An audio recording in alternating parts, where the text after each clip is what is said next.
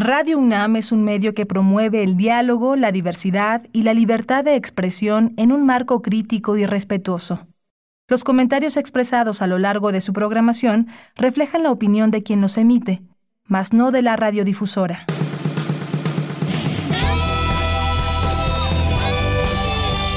Prisma RU. Relatamos al mundo.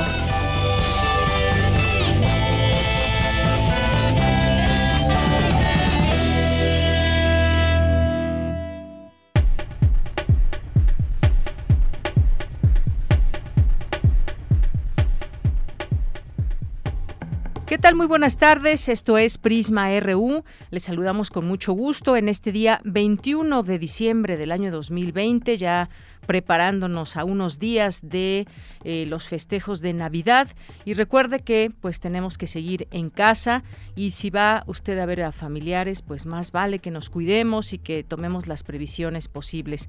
A nombre de todo el equipo soy de Yanira Morán y lo invito a que nos escuche el día de hoy con toda la información que tenemos preparada para ustedes en este día 21 de diciembre del año 2020, así que comenzamos.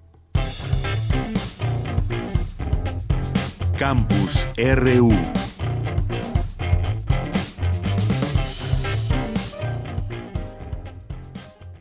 Nos vamos a ir con la siguiente información de Dulce García. Analizan expertos la manera en que los mexicanos han entendido el riesgo de contagio de COVID-19 en comparación con otros países de América Latina. Adelante, Dulce.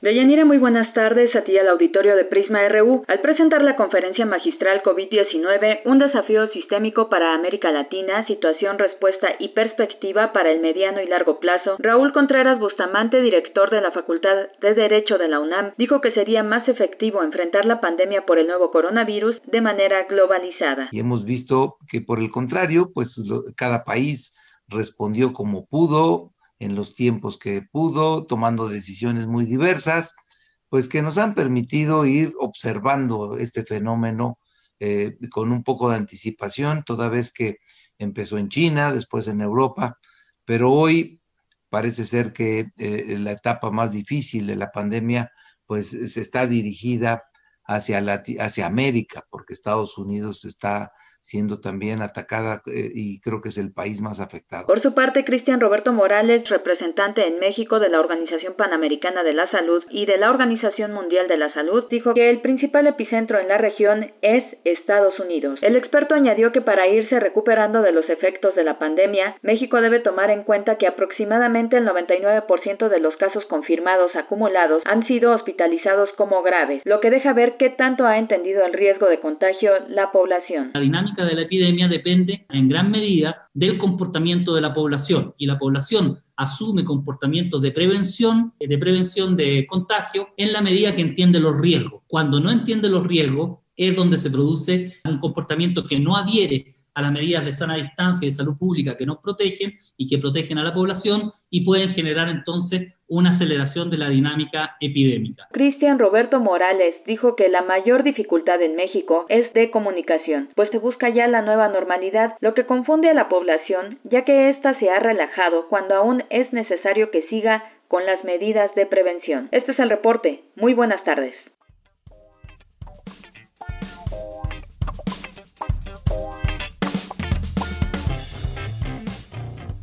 Nos vamos ahora con la información de Cindy Pérez Ramírez. Aborda universitaria el tema de la trata de personas, considerada la primera actividad lucrativa de la delincuencia organizada. Adelante, Cindy. ¿Qué tal, Deyanira? Muy buenas tardes.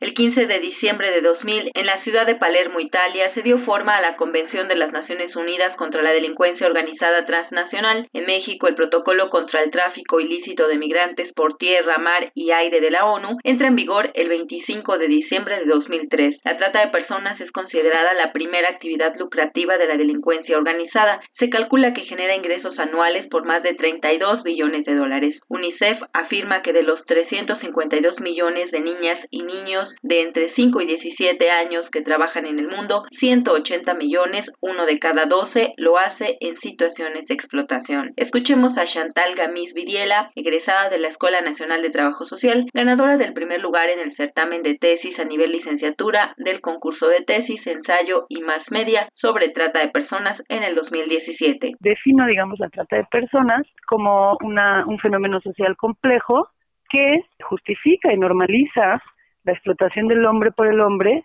a través de un mercado que cosifica a las personas. La trata de personas es una violencia, no solo es un delito y no solo es un fenómeno social complejo, sino que es una violencia estructural que muchas veces sucede no solo como la problemática, sino también como el contexto a otras problemáticas complejas. Muchas veces sirve como la antesala de muchas actividades ilícitas que se hacen en la delincuencia organizada. Entonces es muy difícil identificarlo más allá de la trata con fines de explotación sexual. Se estima que en el mundo 2.5 millones de personas son víctimas de trata y en nuestro país se calcula que cerca del 70% son mujeres y niñas. Es por ello que se requieren mayores esfuerzos y personal capacitado para atender a las víctimas. Más me interesa cómo en el, en, en el actuar o en la práctica se, se instrumentaliza toda esta problemática. El mayor obstáculo es que haya tres trabajadoras sociales para encargadas ahora sí de que de, de las diligencias ministeriales a nivel federal de los casos que se den de trata de personas considerando que no solo están viendo trata de personas, sino también delitos contra la mujer y todo esto, ¿no? Las trabajadoras sociales reciben a las personas víctimas, hacen toda la entrevista inicial, tienen a su equipo multidisciplinario y al final ellas elaboran su, su perito, como cada profesión, pero con el detalle de que el, peritaje social, de trabajo social, no es obligadamente incluido en la averiguación previa. Entonces, ¿cómo puede ser esto? La Comisión Nacional de los Derechos Humanos reporta que de 2012 a 2017 hubo 5.245 víctimas de los delitos en materia de trata de personas en México. Los estados donde se reportan más víctimas son Ciudad de México, Coahuila, Puebla y Tlaxcala. Hasta aquí la información. Muy buenas tardes.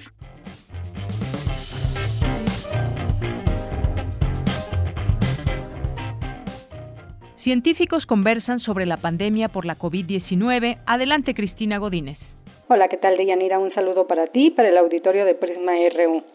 La Escuela Nacional de Estudios Superiores Unidad Morelia, en su café científico, organizó una charla para hablar en torno a distintos aspectos de la pandemia del coronavirus COVID-19. Uno de ellos, el que tiene que ver con los fenómenos vinculados al retraso. Al respecto, el biólogo Víctor Hugo Anaya comentó que estos ocurren en cualquier ámbito de la vida y los efectos no se ven de manera inmediata. En el caso concretísimo del COVID y la cuarentena que, en la cual nos encontramos y por la que estamos experimentando muchas cosas, eh, se refiere en particular a los efectos que puede tener o no tener el que estemos resguardados en nuestros domicilios o alejados socialmente y los efectos que eso puede tener en la tasa de contagio o la aparición o confirmación de casos de COVID-19 dentro de las estadísticas oficiales. ¿Por qué ocurren estas cosas? Pues porque entre que la gente se contagia y, la, y los, se manifiestan los síntomas, pues pasan entre 3 y 15 días. en realidad se habla de 15 días para poder este, encontrar una, un efecto de cualquier actividad que llevemos a cabo en términos de control o en términos de buscar algún beneficio. Por su parte, el astrónomo Luis Felipe Rodríguez abordó el tema de los virus. A nivel así microscópico, uno piensa en las bacterias, que son células que tienen metabolismo, tienen material genético, tienen vida, y pueden ser benéficas o peligrosas. Una peligrosa sería la que provoca la fiebre tifoidea. A una escala 10 veces más chica aparecen los virus que están así como en el umbral de la vida. No tienen vida, pero si se meten a una célula se pueden reproducir, pero interesantemente, a una escala 10 veces más chica que los virus, están los priones, que son estas proteínas mm. que no tienen vida, pero que pueden infectar a una persona y fuerzan a las otras proteínas a, a parecerse a ellas, que son defectuosas. O sea que tenemos amenazas a todas las escalas de tamaño. Y pues hay que pensar cómo cuidarse y cómo evitar que nos afecten mucho. Deyanira, este es mi reporte. Buenas tardes. Tu opinión es muy importante. Escríbenos al correo electrónico prisma.radiounam@gmail.com. Y continuamos también, ya está con nosotros vía telefónica Antonio Malpica, como les habíamos dicho al inicio de la emisión. Vamos a continuar platicando de la colección de literatura juvenil Hilo de Aragne de Libros UNAM y vamos a empezar con este libro de Toño Malpica que se llama Mal Tiempo. Pero antes le doy la bienvenida, por supuesto. Antonio Malpica, muy buenas tardes, bienvenido. Muchas gracias, Mira. Un gustazo. Un gusto para mí también poder platicar contigo. Bueno, pues déjenme decirles que Toño Malpica es cuentista, es novelista, dramaturgo, interesado también por la música y el piano en sus primeros años. Decidió estudiar ingeniería en eh, computación en la UNAM para después forjar una sólida carrera literaria. Cuenta con más de 50 libros de narrativa, 15 obras de teatro, ha recibido a lo largo a lo largo de su carrera muchos premios y hoy vamos a platicar de este libro, les decía, forma parte de esta colección de hilo de aracne y pues básicamente el personaje principal en estos cuentos, Toño, es el tiempo. Platícanos un poco de tu libro. Sí, pues, pues muchas gracias antes de nada por escribirme. Tal cual dices, el, tiempo es el que hace de la suya este, este libro de, de 12 cuentos, que sí giran en torno a ese eje, temático, pero también quisiera decir que es el primer libro de cuentos. Es el primero en el que me aviento yo solito a sacar cuentos míos. Yo soy más novelista y más de, cuentos, pero unitarios, ¿no? Porque son para niños, para los chicos. Y este es ya para jóvenes había que darles más carnita. Entonces, pues, son 12 cuentos que efectivamente tratan pues, pues diversas concepciones de, tiempo. Se me ocurrió ahí ponerme a jugar con esta cuarta dimensión que funciona por ahí en un epígrafe de Albert Einstein, que, me, atreví a citarlo, y, pues a ver qué pasaba, ¿no? A ver este, todos los cuentos tienen, tienen este, pues un algo alrededor de, del tiempo, lo estiro, lo aflojo, le doy la vuelta, lo, lo regreso, en fin, ¿no? Pues trato de escaparme de esta linealidad en una sola dirección que pues, es la que verdaderamente tiene, ¿no? Pero en el terreno de la fantasía todo se Claro, pues el tiempo, justamente, además, eh, Toño, un concepto interesante para hablar de él en cuentos. Eh, pues el tiempo que en estos cuentos, como bien nos dices, pues nos llevas, nos traes un poco al, presente, al pasado, al futuro, a través de estas historias y sus protagonistas. Eh, ¿Cómo y por qué el tiempo? Y, bueno, un concepto que decía yo, pues interesante de manejar en, en cada uno de estos relatos. Sí, pues yo creo que a todos nos, nos llama la atención, ¿no? Pues, yo creo que la, más típica es la, la, las ganas de viajar en el tiempo, pero pues, bueno, yo me puse a pensar en otras posibilidades de jugar en torno al concepto y, y pues de ahí surgen pues, varios este, varios divertimentos, ¿no? Porque yo creo que aunque eh, el libro está contado en tono serio, por así decirlo, es decir, casi casi no hay humor, este, pues yo creo que lo que hago es, es jugar con los personajes, meterlos en aprietos, eh, pues porque el tiempo de pronto no se comporta como ellos están acostumbrados. Entonces, por ejemplo, está este cuento en el que un personaje se percata de que de que al golpear con el hombro en un sitio específico de una estación de metro, hace que, el tiempo regrese a un punto específico también de su vida, ¿no? Entonces es un poco como si apretaras un botón de reset, ¿no? Órale, hasta, este, a partir de este momento vuelve a empezar. Entonces, pues claro, tomamos en cuenta que es un personaje como cualquiera de nosotros, es, es pues, un, un que no se esperaba algo así, ahí es en donde entra ya la mano negra del autor, donde donde uno juega, como te decía, con estos personajes, qué pensarían, cómo actuarían. Y ese es un ejemplo nada más, ¿no? Claro.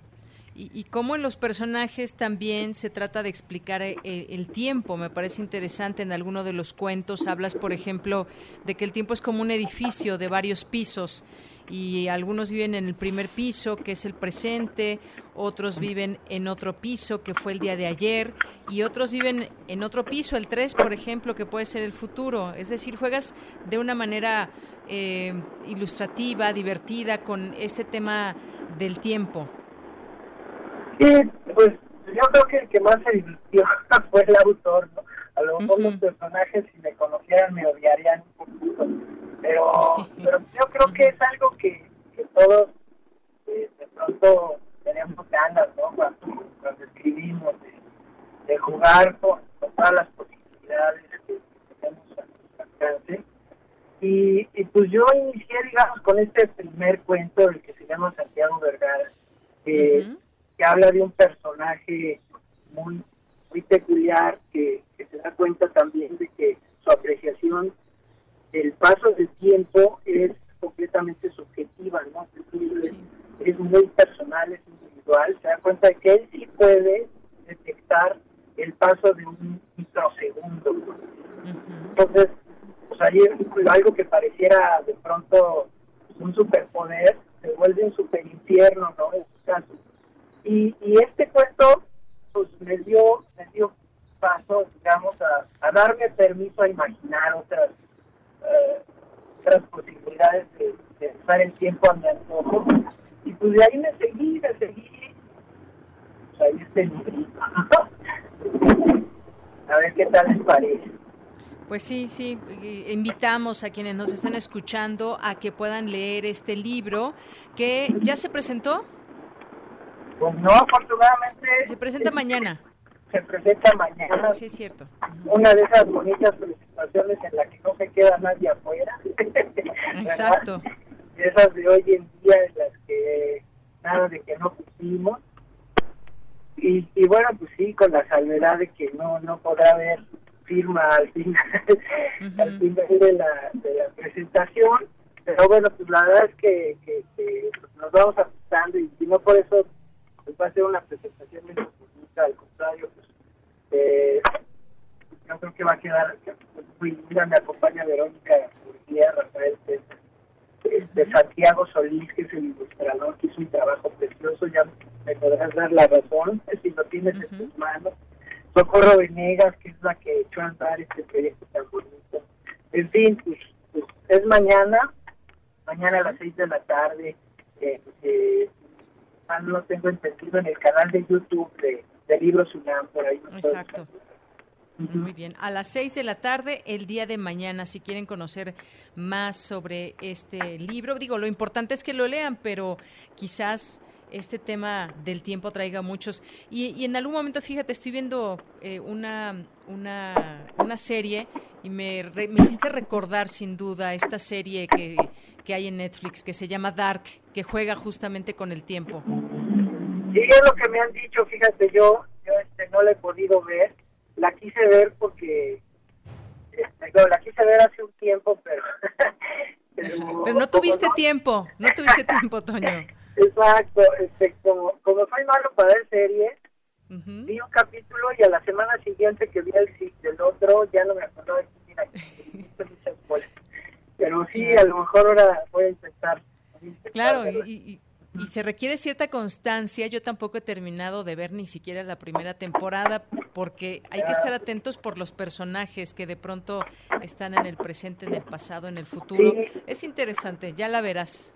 Dicen que es un poco como los vendía, ¿no? Que necesitas hacer un mapa.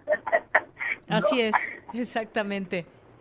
Bueno, pues eh, Toño, muchas gracias por estar con nosotros, por platicar aquí en este espacio de Prisma RU. Mañana a las seis de la tarde, ahí te acompañamos para la presentación de este libro, Mal Tiempo, de tu autoría. ¿Algo más que nos quieras comentar? Pues no, al contrario, muchísimas gracias por, por, por la entrevista y, por ahí nos vemos. Ojalá que, que tengan tiempo Exactamente. Oye, bueno, antes de despedirnos también, quiero preguntarte, eh, de pronto en esta cuarentena, en estos días de encierro eh, en el mundo, que el mundo ha tenido y que mucha gente pues ha tenido quizás eh, más tiempo o ha tenido diversificación en su tiempo, ¿cómo ha sido para ti este concepto de tiempo durante estos días, estas semanas, estos meses?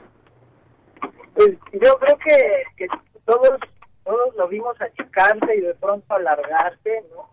Este, y yo creo que nos dimos cuenta de que sí, sí, en, gran medida esto del paso del tiempo que menciono en el Santiago Vergara, pues es, sí es, es muy relativo, ¿no? Es muy, muy subjetivo, porque pues, aplica tal cual aquella de, de que cuando te diviertes pasa el tiempo muy rápido y cuando te aburres pasa muy lento y más que ahora la rutina exagerada ¿no? del encierro pues de pronto nos hacía hasta confundirnos ¿no? esto de que todos los días parecían martes pues de pronto parece parece un chiste pero pero ya después de la quinta ya no te da risa al contrario porque ya no sabes literalmente qué día vives entonces pues sí eh, curiosamente incluso hasta me quienes me preguntaban, oye, es la, la pandemia, ¿verdad? El libro, porque pues, ya nada más por, por el título de mal tiempo, y pues no, más bien coincidió, ¿no? Que, son tiempos extraños, vamos a Vamos a dejarlo así, justamente, tiempos extraños. Toño Malpica, muchas gracias, te mandamos un abrazo. Igualmente, Deyanira, y arriba Hasta luego. Pumas. Arriba los Pumas, claro que sí, Toño. Hasta luego. Muy buenas tardes a Antonio Malpica, escritor con este libro Mal Tiempo. Si quieren eh, pues conocer un poco más a detalle de él mismo, el concepto quizás de tiempo en sus personajes, pueden escucharlo mañana seguramente con una mejor sintonía, porque ahorita se escuchaba mucho ruido, pero pues eh, mañana seguramente se escuchará mejor. Y pues continuamos. Relatamos al mundo. Relatamos al mundo. Y vamos ahora a recibir en este espacio de Prisma RU de Radio UNAM a la doctora Carolina Espinosa Luna, que es investigadora en el programa de Gobierno y Políticas Públicas del CRIM también, del Centro Regional de Investigaciones Multidisciplinarias de la UNAM. Sus temas de investigación son la prevención social del delito, la sociología de la violencia. En los últimos meses, además, se ha centrado en el estudio sociológico de la pandemia por SARS-CoV-2. Doctora, es un gusto recibirla en este espacio. Muy buenas tardes. Hola, Deyanira, buenas tardes. El gusto es mío. Doctora, pues nos gustaría platicar con usted el día de hoy sobre pues este tema de la pandemia también desde esta estas miradas que hemos tenido aquí, eh, lo mencionábamos en, en, varios momentos, la parte médica, el análisis médico, la visión médica de todo esto, pero también la parte sociológica, la parte de las humanidades que es muy importante. Eh, poder hablar de esta pandemia en esos términos porque pues no no solamente y estamos viendo hoy en el mundo que no solo depende de la vacuna que eh, toda esta situación que apremia el mundo termine o incluso un tratamiento médico, sino también depende mucho del comportamiento social. Y nos preguntamos de pronto por qué algunos siguen las recomendaciones al pie de la letra, por qué otros no, y cuál es el papel también de la autoridad en todo este tema. Si nos puede dar una reflexión inicial sobre todo esto, doctora, por favor.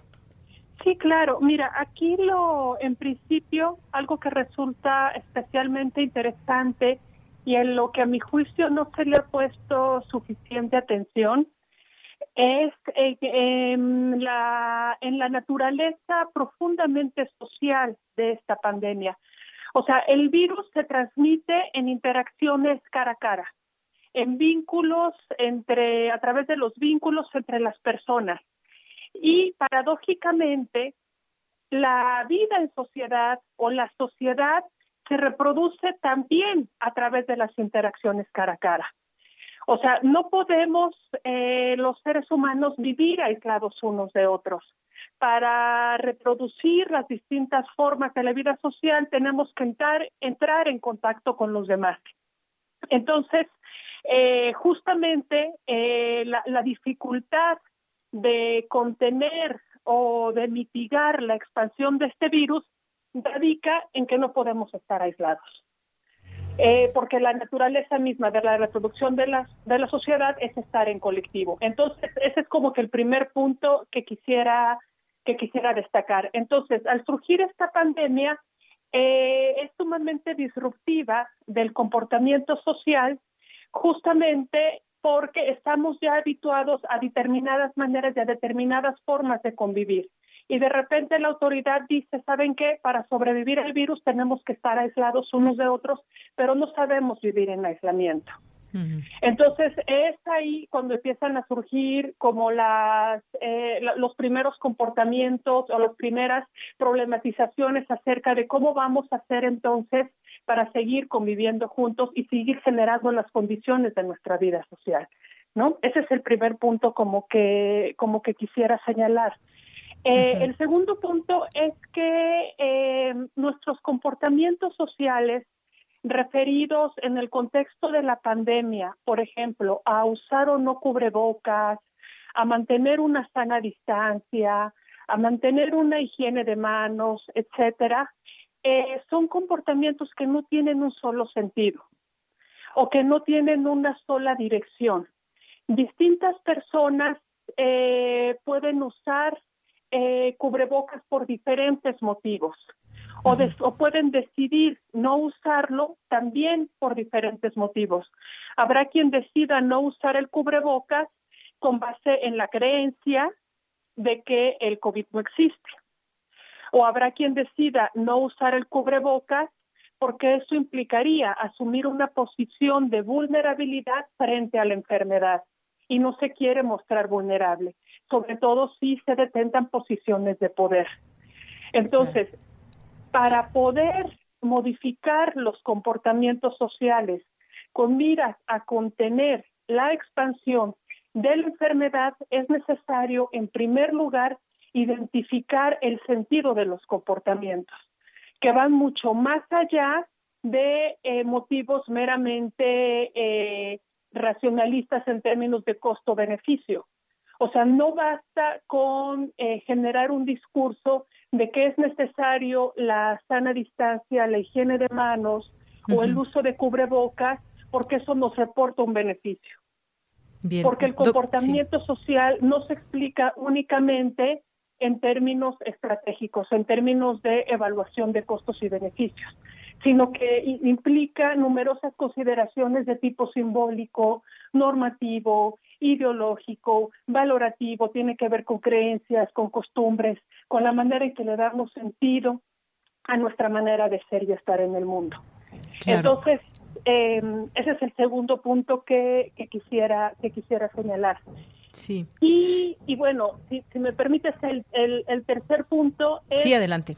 ¿qué, ¿Qué tendría que hacerse para eh, impulsar cambios en el comportamiento social de tal manera que eh, se pueda hacer como un trabajo colectivo con miras a la contención de la expansión de la enfermedad.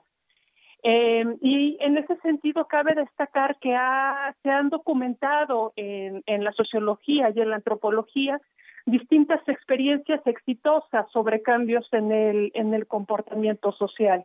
Y destaco un texto de Cristina Viquieri que habla al respecto, en donde señala que eh, los, los programas eh, públicos que han impulsado cambios sociales en los comportamientos sociales se caracterizan en primer lugar por una modificación en las creencias colectivas acerca de los comportamientos.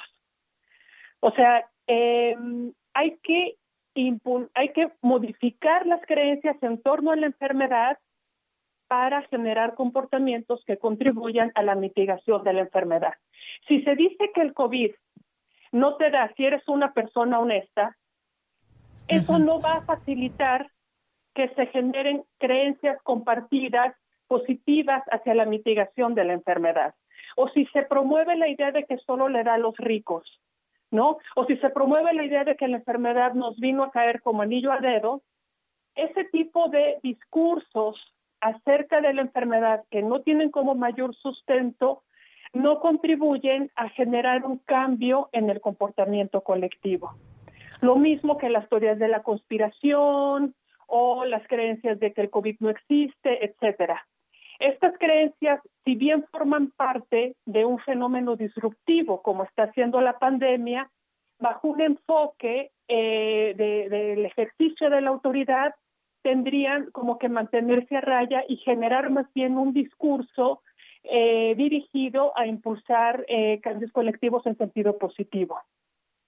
La segunda característica de los programas exitosos en los cambios en los comportamientos se refiere a que apelan más a las emociones en lugar de la racionalidad. Si se establecen sanciones por traer em, cubrebocas, por ejemplo, eso no precisamente garantiza que se vaya a modificar el comportamiento y que ya todo el mundo va a traer cubrebocas. Como te decía al inicio, la gente le da muchos sentidos a sus maneras de comportarse y no únicamente porque haya sanción se va a generar un cambio de comportamiento. ¿no? Hay excepciones, como el uso del cinturón de seguridad, ¿no? Que sí generó como un cambio eh, en el comportamiento de la gente. Pero en el contexto de una pandemia como la que estamos viviendo, se necesita la articulación de eh, medidas en varios sentidos que apelen a emociones, a sentidos, a significados y a simbolismos y no solo a sanciones. Bien, doctora. Pues Mire, una última reflexión en torno a, esto que usted nos, nos menciona y le, pregunto, pues esto que nos explica estar en colectivo, pues sí es de alguna manera disruptivo ahora en nuestro comportamiento social tener que acatar ciertas, ciertas reglas, ciertas recomendaciones, porque no sabemos vivir en, en aislamiento o aislados de las demás personas. Y es importante aquí hacerse esa pregunta que usted deja, ¿qué hacer para impulsar cambios en el comportamiento social? Hoy explicaba, por ejemplo, el doctor Hugo López Gatel en Palacio Nacional, en torno a por qué no se habían hecho medidas coercitivas aquí en México, a diferencia de otros países donde hay multas, donde está la policía en las calles. Y de pronto vemos también no solamente eh, usted mencionaba un poco lo que en algún momento el presidente ha señalado en torno al coronavirus, pero también vemos, por ejemplo, seguimos viendo por ejemplo, esta reunión que tuvo el gobernador de Jalisco de 500 personas para, pues, para decir que se sigan guardando las recomendaciones, pero logró reunir a 500 personas. Entonces, me parece que los mensajes están en un sentido de pronto equivocado. Cuídense, pero yo sí puedo llenar un espacio con 500 personas, aunque guarden esta sana distancia. Es decir, hay muchas situaciones por las que estamos pasando. Le pediré una última reflexión en torno, pues, a los distintos mensajes que envían las autoridades. Parece ser que esto todavía pues no se logra eh, pues una conciencia colectiva, pero también las autoridades tienen mucho que ver en todo esto, no solamente en México, quizás también a nivel mundial. Claro, por supuesto. O sea, lo que dices es de lo más relevante. O sea, el, el, contexto de la pandemia, lo que estamos viviendo, ha alterado todos los ámbitos y niveles de la vida social. Entonces, en este contexto tan, tan problemático, tan conflictivo, tan disruptivo, es necesario enviar mensajes claros, contundentes, sin ambigüedades y sencillos acerca de cómo debemos comportarnos para contener los contagios. Eh, y esa es otra de las características de, de las políticas exitosas que impulsan cambios en el comportamiento social. Es decir, el deseo colectivo de generar el cambio.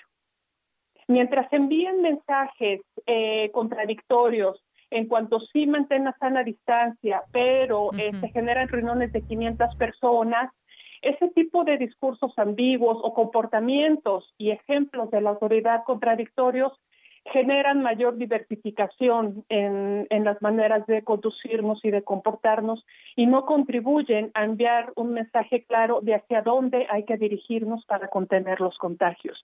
Entonces, sí, sin duda, eh, creo que si una crítica se le podría hacer a este gobierno, iría justamente en ese sentido, en que no se han enviado mensajes libres de ambigüedades en cuanto a la manera de conducirnos. Bien, pues doctora, muchas gracias por estas reflexiones, sin duda muy interesantes y podemos seguir sacando ejemplos. Ojalá que en otro momento podamos seguir platicando, porque están, por ejemplo, las costumbres también en esta época de, Día de Muertos, por ejemplo. Ayer eh, platicábamos sobre Chantolo, esta eh, costumbre también de las personas en la región de la Huasteca en torno a reunirse en este día y bueno, pues se había dicho que se cancelaba, pero los alcaldes dicen no, no se va a cancelar. Entonces, bueno, pues ojalá podamos seguir platicando de eso en otro momento. Por lo pronto, doctora, muchas gracias por estar con nosotros. Gracias, Deyanira, un placer. Hasta luego, buenas tardes. Hasta luego. Fue la doctora Carolina Espinosa Luna, investigadora en el programa de Gobierno y Políticas Públicas del CRIM. Continuamos. Prisma RU. Relatamos al mundo. Y ya tenemos en la línea telefónica al periodista Federico Campbell Peña. Quizás usted lo conozca por los distintos trabajos que, que hace. ¿Cómo estás, Federico? Buenas tardes. Muy buenas tardes a ti, de Yanira, y al auditorio de Prisma. Colega Federico, pues un gusto saludarte en este espacio aquí en Prisma RU, en los micrófonos de, Radio UNAM, porque pues va, eh, tengo en mis manos un libro, Margarita Peña, una flor a varias voces, tú eres el compilador, y en estas distintas voces que hay en el, en el libro, pues se relatan recuerdos, experiencias, anécdotas y la huella que dejó en muchas personas y solamente pues aquí algunas de esas personas que tuvieron oportunidad de conocer a Margarita Peña, a tu mamá, ensayista, narradora, eh, licenciada y con maestría en literatura hispánica en la UNAM, con doctorado en, el Colegio de México, eh, becada por el Colegio Francés y por el Instituto de Cooperación Iberoamericana de Madrid, eh, investigó a fondo manuscritos hispánicos de la Biblioteca Nacional de París, profesora emérita de la UNAM, coordinadora del Colegio de Letras Hispánicas de Filosofía y Letras de la UNAM. Y bueno, no se diga toda la serie de premios y reconocimientos a lo largo de su historia, a lo largo de toda esta huella profesional. Pues Federico, cuéntame un poco de este libro, de cómo pues nace esta idea y qué podemos encontrar en él. A dos años de su fallecimiento, que es el 7 de octubre próximo, el Instituto Nacional de Bellas Artes va a organizar un Zoom este domingo con sus amigos y a propósito de este libro que lancé para compilar parte de su obra y reflexiones de sus amistades. Pero yo recuerdo cómo de niño, en 1981-82 me llevaba a Radio UNAM y yo le esperaba ahí con Arturo Guerrero en los controles técnicos mientras ella grababa cada semana el programa Academia Poética, donde entrevistaba a numerosos autores sobre su obra literaria. Después se llamó Academia Literaria. Y esto ayudó a que le dieran el reconocimiento Sor Juana Inés de la Cruz, el ex rector José Sarucán en la UNAM por difusión de la cultura. Pero además lo hacía con una pasión total y cuando en 82 fuimos a España, a Madrid, allá grababa las cintas y las enviaba a Radio UNAM por paquetería, de tal manera que se seguía transmitiendo el programa ya como Academia Literaria. Esas cintas yo ya las doné a la Fonoteca Nacional, allí con el maestro Pavel, que está ahí, Pavel Granados, en la calle de Francisco Sosa. Entonces, todo ese audio que además está en Radio UNAM también ya está en Fonoteca Nacional. Aquellos cassettes antiguos, nada digital, por supuesto. Y bueno, pues ella trabajó, Juan Luis de Alarcón, el dramaturgo novohispano, por eso cada año íbamos a Tasco Guerrero a las jornadas alarconianas. Y por eso en este homenaje en Zoom este domingo en la plataforma del IMBA va a estar Mauricio Leiva, que es el secretario de Cultura del Estado de Guerrero, entre otros, para recordar todo lo que ella encontró, incluso una nueva fecha de nacimiento sobre Alarcón, el gran dramaturgo novohispano. Bien, Federico, pues este, este dato que nos recuerdas también muy importante porque queda impresa esa voz y su conocimiento a través de Academia Poética, eh, a través de estos programas y que además nos haces eh, recordar eh, en qué en qué año fue en qué año fue esto porque esto que nos platicas de cintas y cassettes pues también nos remite a esos momentos cuando cuando pues la radio se hacía a través de estos elementos y decías mandaba por paquetería desde España hasta Radio UNAM este material algo que ahora pues podría hacerse de manera muy fácil, pero todo eso tiene también su, su mérito y ha sido parte de esta historia radiofónica y de esas voces como también la de Margarita Peña. Mira, fue en 1982, en el verano, que fue la Feria Liber de Madrid de libros. Y luego, caminando por el paseo de Recoletos, llegas al Café Gijón y ahí entrevistaba o donde no hubiera ruido al poeta Luis Rosales, al poeta Félix Grande, a Hugo Gutiérrez Vega, que a la sazón era el agregado cultural de la Embajada de México en Madrid, y ya que se grababa la cinta de 90 minutos, se enviaba por paquetería a Radio UNAM, ahí donde estás tú ahora. Bueno, en este momento no estoy ahí, pero efectivamente donde trabajamos normalmente eh, hasta, hasta un poquito después de que llegaran los primeros casos de COVID-19 aquí a, a, México. Eh, Federico, pues en este texto, en este libro que tú haces esta eh, compilación y has invitado también a, a, sus amigos, a gente cercana a, tu madre, eh, pues dices palabras que no se borran, textos sinceros, textos que nos eh, hacen un repaso también de, del legado que ella deja eh, con toda su curiosidad impresa, tanto pues en la parte académica como literaria. Cuéntanos un poco quiénes participan en esta compilación. Va a estar Graciela Cándano, doctora del Instituto de Investigaciones Bibliográficas. Ella analiza el texto de mi mamá de literatura novohispana, literatura entre dos mundos, España y la Nueva España. Margarita Palazo Sierra, la doctora querida del Instituto de Investigaciones Jurídicas y de la Facultad de Filosofía y Letras. El que fue cónsul en China, Edgardo Bermejo, que le invitó a dar unos talleres en la Universidad de China, en Beijing. El querido amigo también Antonio Tenorio Adame, del Benemérita Universidad Autónoma de Puebla, y por supuesto el poeta Enrique Zamorano y la crítica Mari Carmen Sánchez Ambrís van a estar presentes con su alumna Dalia Hernández, que también está en bibliográficas, porque hace saber que la biblioteca que está aquí en Tlalpan, de mi mamá, que son textos de literatura mexicana y del siglo de oro, pues se van a ir a, como donación mía al Instituto de Investigaciones Bibliográficas de la UNAM, una vez que la pandemia así lo permita. Ahí con el doctor Pablo, que dirige el Instituto de Bibliográficas. Muy bien, Federico. sus libros se van a la UNAM, que fue su alma mater, durante 49 años que ella dio clases en la UNAM de cuando yo no estás para saberlo de cuando yo nací en 69 hasta que fue emérita en mayo del 2018 ella estuvo en la UNAM. Claro falleció el 7 de octubre de 2018 siendo emérita Siendo emérita, efectivamente, Federico. Oye, pues tuve oportunidad de, leer algunos de estos eh, textos que se incluyen en esta, en esta compilación.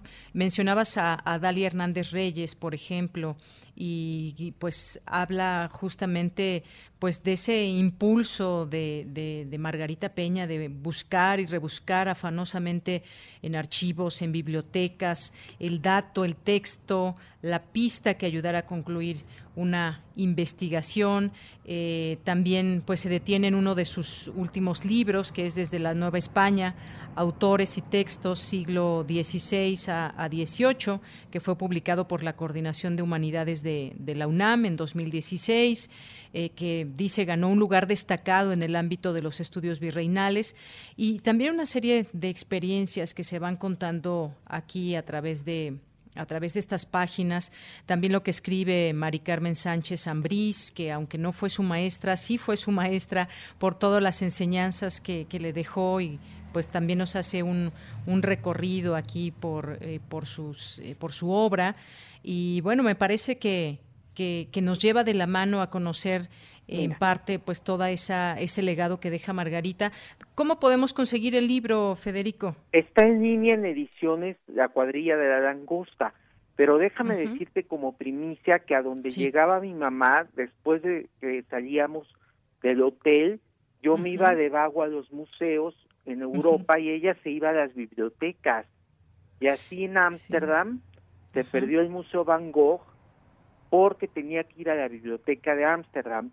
Pero en La Haya, ¿sabes qué encontramos? ¿Qué? Encontramos porque yo tomé la ficha, hay un manuscrito de, Miguel Hidalgo y Costilla de 1810 en la Biblioteca Pública de La Haya. Y aunque no era el tema de mi mamá, de historia de México, sí, sacamos la ficha bibliográfica original. Ahí está en La Haya del padre Hidalgo y Costilla. Muy bien, pues un, gran dato que nos que nos aportas, que nos compartes. Y es que cuántos viajes, cuántos viajes, eh, Federico, eh, pues no sé cuántos de ellos y una buena parte también tú pudiste acompañarla. Y, algo que se registra en estas páginas, justamente así se le recuerda, el país a donde iba siempre se daba tiempo, además de su trabajo académico, conferencias y demás, se daba siempre tiempo para ir a las, a las bibliotecas del lugar donde, donde estaba. Sí, por eso en difusión cultural de la UNAM, con el doctor Jorge Volpi, están relanzando sus cursos Viaje al interior de las bibliotecas. Ese curso que dio de grandes maestros de la UNAM, allí en la sala Covarrubias del Centro Cultural Universitario, se grabó en video y entonces se puede consultar en la página de difusión cultural que dirige el doctor Jorge Volpi. De pues los viajes a las bibliotecas, donde encuentras todo. Para ella era la gran pasión, los archivos y acervos. Así es, una arqueóloga también de, de la poesía novohispana, eh, trotaba el mundo, por el mundo siempre en busca de una gran biblioteca. Y justamente que me hablabas de estos eh, libros, eh, donaciones y demás, en su biblioteca pues estaban ordenados los tantos y tantos libros por, por siglos, según aquí nos, nos cuenta en este texto Mari Carmen Sánchez. Claro, que yo quiero ya donar al Instituto de Bibliográficas con el doctor Pablo Romo y hay que reconocer que la UNAM en sus publicaciones le edita en 1980 el cancionero Flores de Varia Poesía. En voz con B alta, varia, como está en el original en la Biblioteca Nacional de Madrid, que es la primera antología de poesía de poetas novohispanos y de España, de la península, que mi mamá trabaja y la UNAM en 1980 le presenta el libro allí en la biblioteca Librería UNAM en Insurgentes, Metro Chilpancingo, ya no existe. Ahí fue la presentación del libro, que luego se reeditó en el Fondo de Cultura Económica, Las Flores de Varia Poesía. Exacto. Eh, pues mira, también aquí algo que destaca Alejandro González Acosta, que también escribe en, esta compilación que haces, pues habla de la infinita y permanente curiosidad de ella y dice que pues justamente ese rasgo predominante de su personalidad pues la ha llevado a un recorrido sorprendente desde la antigua Biblioteca Imperial de Beijing hasta un pueblito perdido en la selva negra de Alemania, siempre buscando con admirable persistencia el documento huidizo, el dato esquivo o el secreto oculto que después generosa comparte con todos en sus libros y lecciones. Sí, el doctor González Acosta es muy generoso y recuerda que en Bonfenbüttel, en una Navidad, en esos días que estaba ahí mi mamá sola haciendo la investigación, encontró el oráculo de Lorenzo Espíritu, que es un oráculo adivinanzas que tiras con los dados y que aquí Editorial Planeta tuvo a bien eh, reeditar ya en el siglo XX.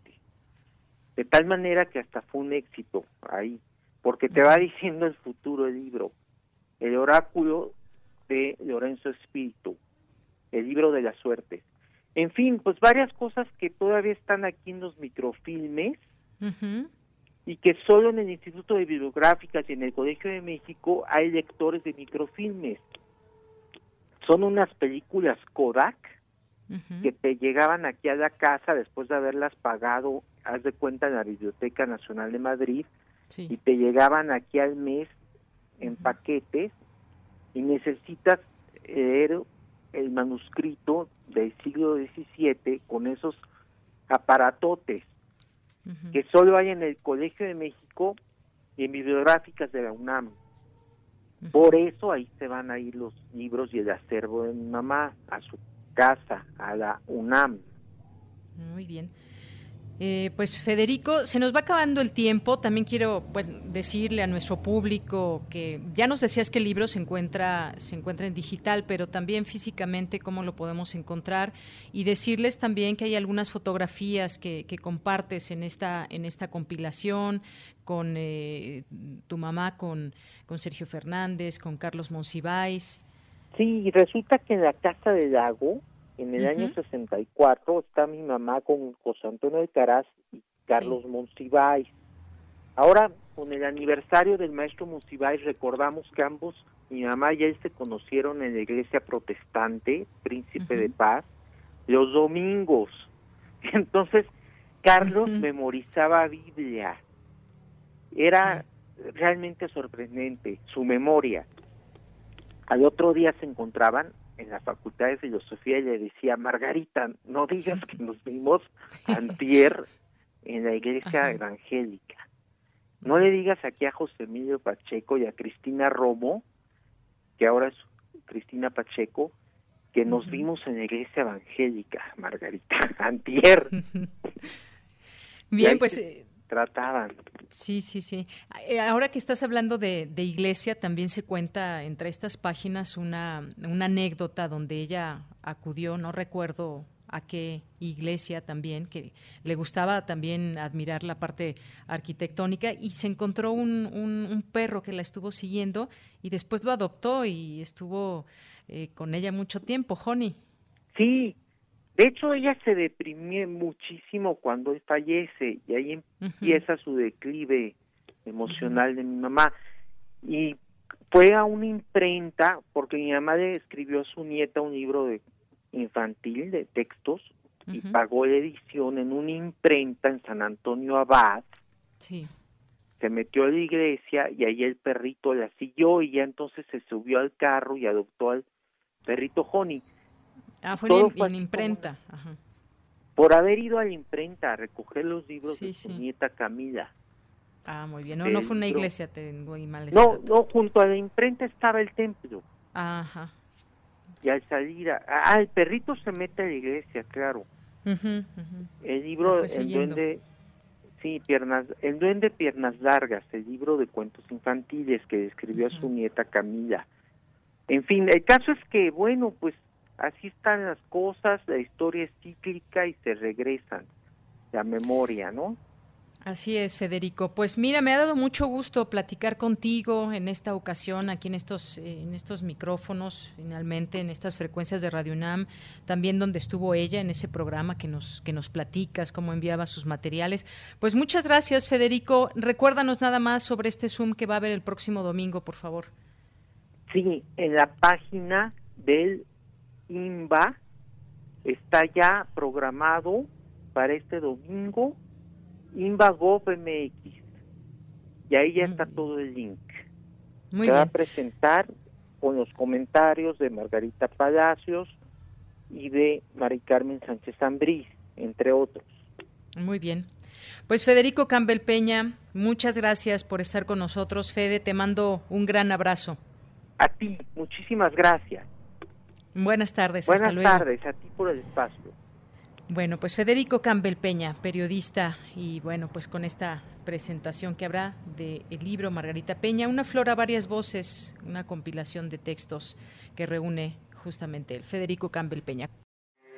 Porque tu opinión es importante, síguenos en nuestras redes sociales, en Facebook como Prisma RU y en Twitter como arroba PrismaRU. Queremos escuchar tu voz. Nuestro teléfono en cabina es 55 36 43 39.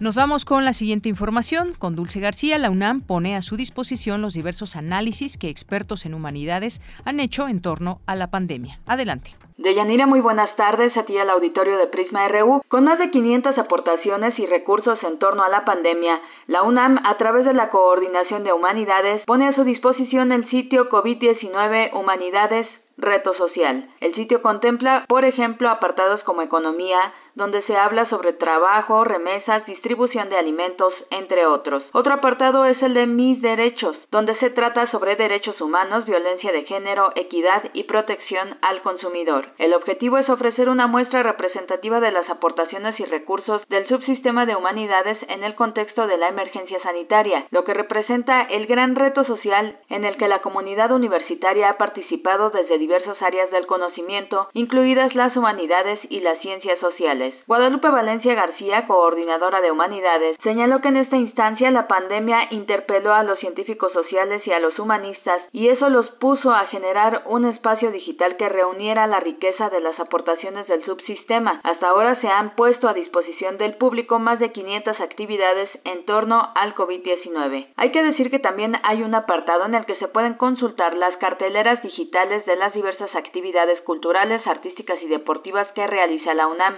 Espacio digital lleva el nombre COVID-19 Humanidades Reto Social porque la Universidad Nacional también tiene un sentido social y humanitario y porque además de ser un reto de salud, la enfermedad del coronavirus es un desafío social, y es que el subsistema de humanidades no se ha detenido ante la emergencia y contribuye de manera constante escudriñando el presente. Desde el inicio se han organizado mesas, foros, paneles y seminarios, entre otras actividades, con la finalidad de comprender el contexto actual y trazar nuevas líneas de investigación. Los investigadores han sido consultados a través de entrevistas, reportajes y crónicas y han colaborado en cápsulas informativas, en foros que buscan reflexionar sobre la pandemia y sus implicaciones sociales y humanas. El sitio web recupera parte de este material y lo ha reunido para consulta de los usuarios. Les recuerdo, el sitio es covid19.humanidades.retosocial.unam.mx. Este es el reporte. Muy buenas tardes.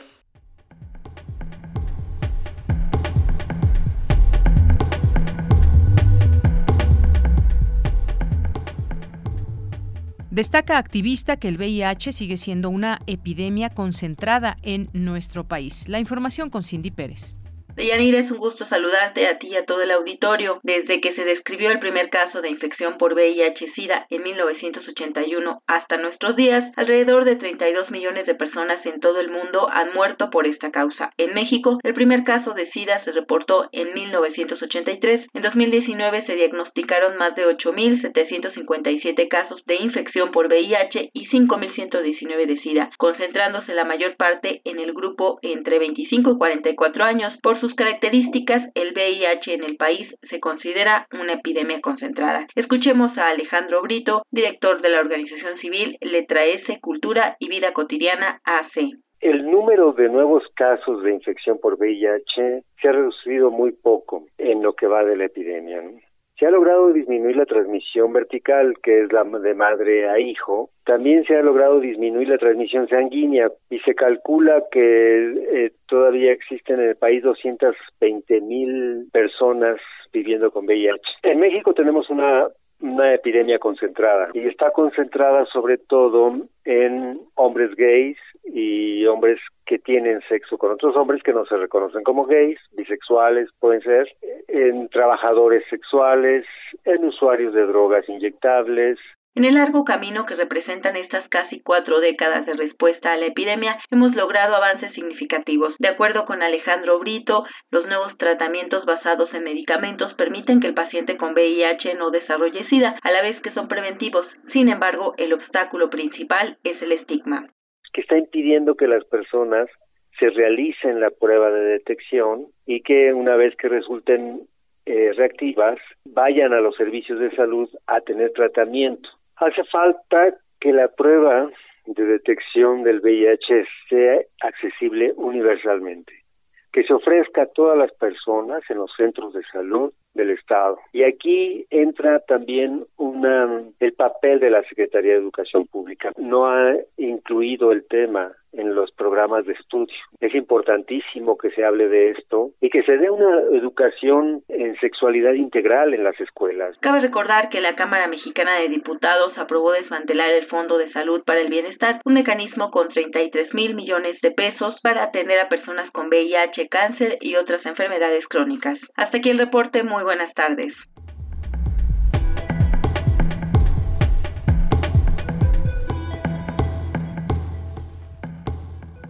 Cristina Godínez nos platica sobre especialistas hablan de redes sociales, desinformación y verificación. Deyanira, muy buenas tardes. Un saludo para ti, para el auditorio de Prisma RU. En este foro, organizado por el Instituto de Investigaciones Bibliotecológicas y de la Información, participó Jonathan Hernández de dicho instituto. Él abordó el tema de la desinformación que vivimos en medio de esta crisis de salud. Vemos, por lo menos, digamos, una inusitada cantidad de información que circula hemos visto cuando hay temporada de crisis, también es una temporada de incertidumbre. Y esta incertidumbre también se refleja en la información que circula. Entonces, como nunca, hemos estado viviendo una etapa de desinformación en el mundo, todo con el, coronavirus, de diferentes latitudes, en México, en Estados Unidos, en todos los países. Cada quien está haciendo sus guerras, sus batallas, cada quien tiene eh, su información, sus datos, sus propios testimonios, etcétera. La investigadora Estela Morales se refirió al uso de la información y la conducta social. Estamos hablando de la desinformación,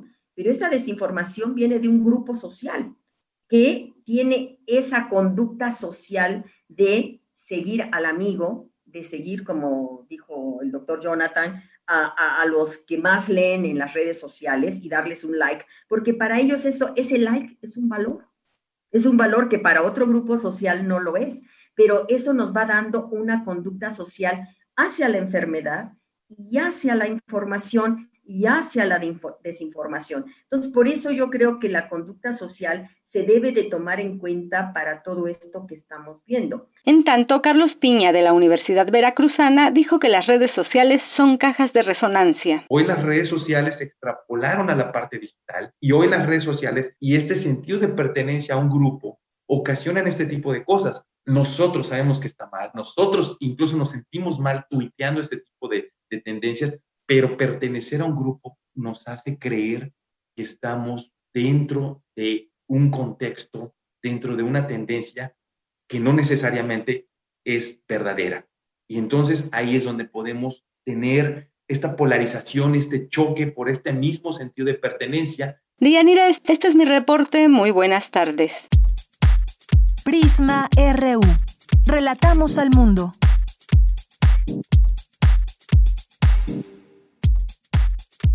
Tu opinión es muy importante. Escríbenos al correo electrónico prisma.radiounam@gmail.com.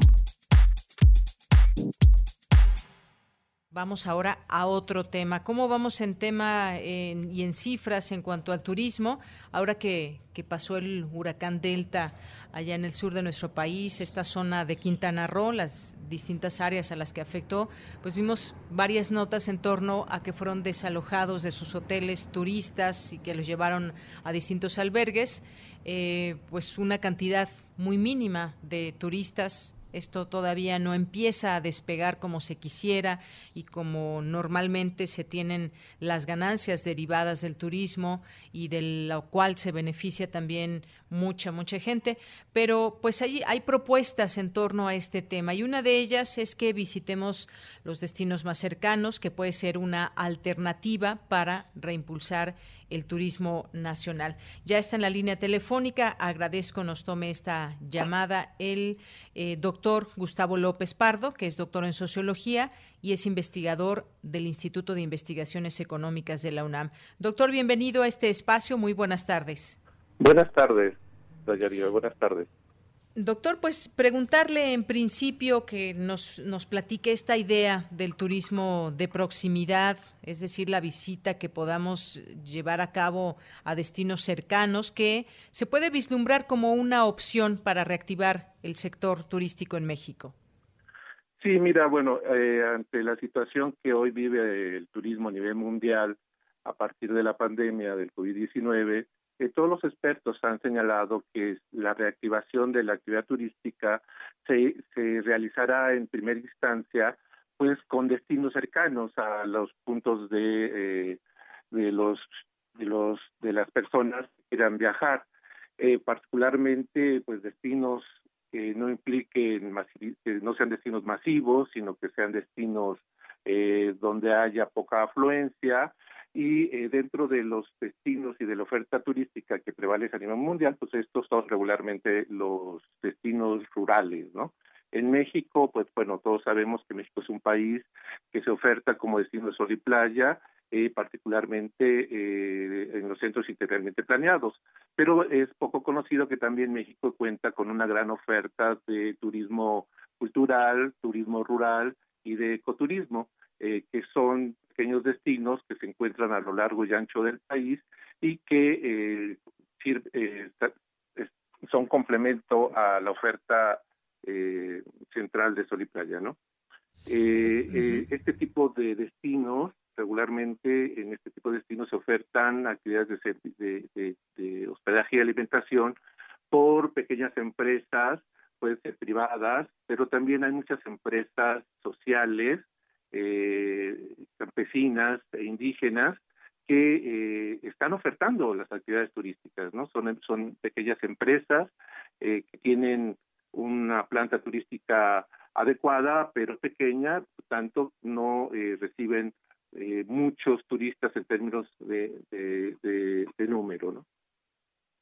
Efectivamente, de número, porque este sería, digamos, este turismo de proximidad, eh, no es un turismo masivo y, y permite establecer con una mayor facilidad medidas de seguridad. ¿Por qué mucha gente no está viendo al turismo como una opción en este momento? Una, pues la parte económica pega. Hay mucha gente que pues ha visto mermadas sus finanzas y quien quizás tiene la posibilidad de, viajar, pues se la piensa dos veces con este tema de, eh, de la seguridad sanitaria para los visitantes. Llegar a un sitio a una cabaña, a un, a un hotel, implica también pues eh, confiar, y eh, esa es la palabra quizás, doctor, confiar en que las personas que nos ofrecen ese servicio turístico pues lo estén haciendo de la mejor manera y con, eh, con la seguridad sanitaria que se requiere y por la otra también el buen uso de estas instalaciones también en el tema sanitario por parte de los propios eh, turistas. Es decir, es una situación también de mucha confianza. Sí, efectivamente, como tú bien lo señalas, es una confianza de los turistas eh, de que van a, ir a destinos que eh, no son masivos, que se encuentran regularmente en el aire libre y que se cumplirán, digamos, los los protocolos de seguridad que también venido estableciendo. Pero también es confianza por parte de las comunidades receptoras. Es decir, eh, las comunidades receptoras también tienen que tener la confianza de que la apertura, la, la apertura de sus centros para recibir turistas no va a representar un riesgo para su salud, ¿no? Entonces nos encontramos en un dilema importante que eh, afecta tanto a los turistas, pero también a las poblaciones receptoras. Efectivamente, eso es importante, esto que eh, usted menciona. También las comunidades que reciben a los turistas, pues deben de estar preocupadas doblemente. Una pues a quién van a recibir y por otra también pues todos los hábitos que se puedan tener. Y, y, sí es un riesgo un riesgo doble en el cual tenemos que empezar a confiar. Es lo, lo que sucede también por ejemplo en los sitios que ya están abiertos los restaurantes los cines. Confiamos en que quienes nos está dando un servicio lo haga de la mejor manera y con las reglas sanitarias posibles y de igual manera pues nosotros tener cuidado entre la distancia, el uso del cubrebocas, aún incluso dentro de los restaurantes, saber en qué momento nos lo podemos eh, quitar y volver a poner, sobre todo también en el distanciamiento que hay entre, entre las personas. Pues sí, yo, yo preguntaría a quienes nos están escuchando si ya se animan a hacer estos eh, viajes, si han salido de vacaciones y si lo ven una eh, posibilidad en estos tiempos, sobre todo también en el tema de ayudar a reactivar la, la economía. Estamos hablando de sitios quizás eh, como cuáles, eh, doctor, eh, se habla, por ejemplo, de ecoturismo, por ejemplo. Sí, mira, en, en, México tenemos más de 121 pueblos mágicos que son pequeñas poblaciones que están distribuidos a lo largo y ancho del país y, y que ofertan actividades de turismo rural, de turismo cultural, de ecoturismo, este, incluso algunas en algunos de estos espacios hay empresas que ofrecen actividades de turismo de aventura, ¿no? Eh, pero también, digamos, hay otro, otra, otro sector que está conformado por lo que se conoce como los, los paraísos indígenas, ¿no? Que en, hay más de 105 paraísos indígenas que eh, también se pueden realizar estas actividades. Estos paraísos indígenas pueden estar, bueno, están, por ejemplo, en Oaxaca. Eh, sí. Doctor, ¿Sigue ahí? Eh, del país y que, por ejemplo, ofrecen desde la visita eh, a, una a grutas para realizar actividades de celulología o descenso en roca o incluso tirolesa al interior de una gruta, como son las grutas de Shoshafi en Hidalgo, ¿no? O te ofrecen un espacio de recreación eh, con la naturaleza, como es eh, la, eh, la, Chatao eh, en, Oaxaca, o como son la, los destinos que están en los pueblos mancomunados también en Oaxaca. Entonces, tenemos una gama importante de opciones de hacer turismo de una manera diferente. Yo creo que lo importante aquí es que tengamos claro que la pandemia nos, nos está llevando a reflexionar sobre qué tipo de turismo es el que necesitamos realizar porque cuando hablamos de turismo comunitario, cuando hablamos de ecoturismo, cuando hablamos de este tipo de turismo alternativo, lo que estamos hablando son de prácticas turísticas distintas, donde una de las cuestiones centrales es la convivencia y la relación con las comunidades receptoras. Entonces, en esta situación de pandemia, ¿qué va a pasar con este tipo de turismo?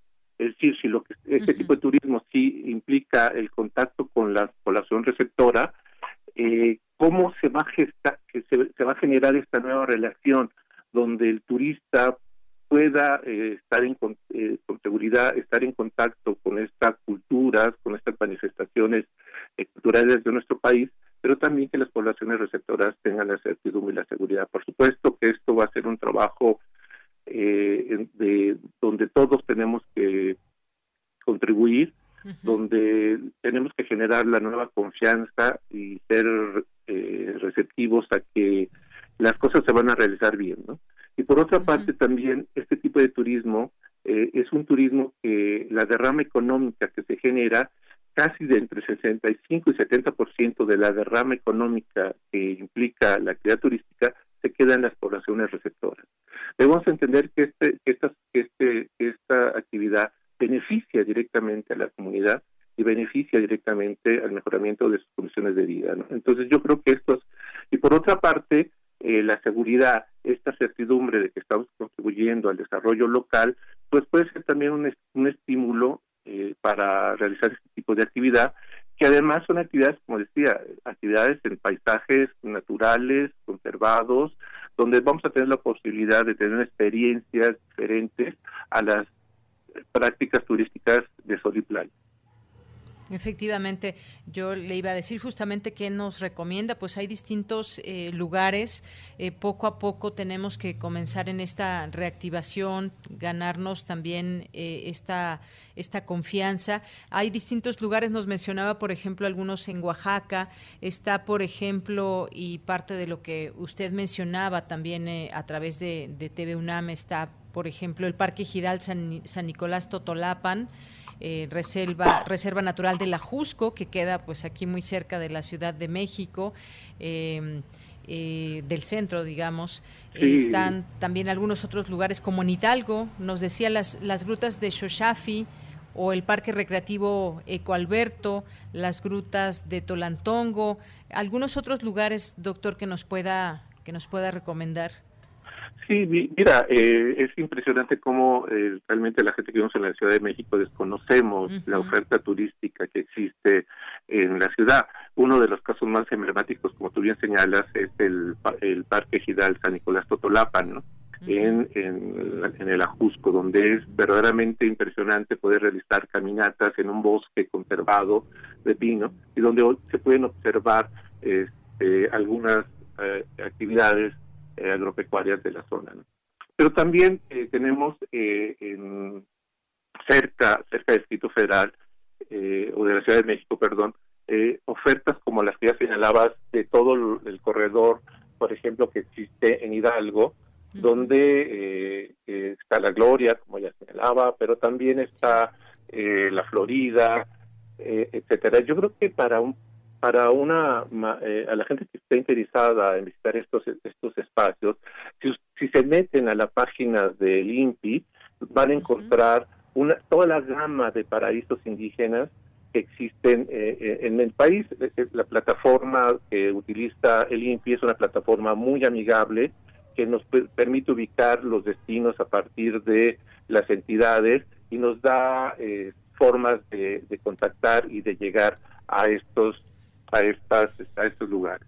Así es, y sobre todo que no, que donde no hay gran concentración de personas. Hablaba usted, por ejemplo, de estas caminatas por eh, zonas boscosas. Esto seguramente mucha gente eh, extraña el poder hacerlo y podrá hacerlo poco a poco ya en estos momentos, incluso en el, semáforo que nos encontramos epidemiológico, con todas eh, las reglas sanitarias que debemos de, de, seguir. ¿Cuál es esta página que nos dice, doctor, para conocer más de estos destinos?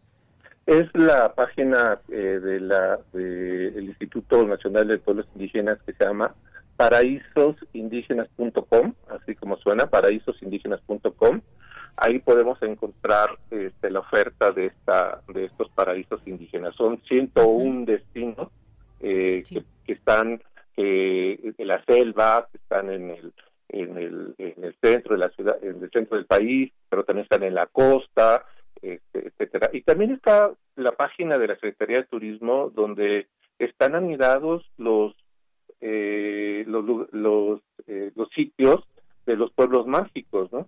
Estos pueblos mágicos que eh, en el que podemos encontrar una oferta eh, variada de actividades turísticas, ¿no? Acordémonos, en México hay 121 pueblos mágicos que hoy en día pues requieren eh, y están intentando reactivar sus actividades porque son destinos que, que le han apostado al turismo.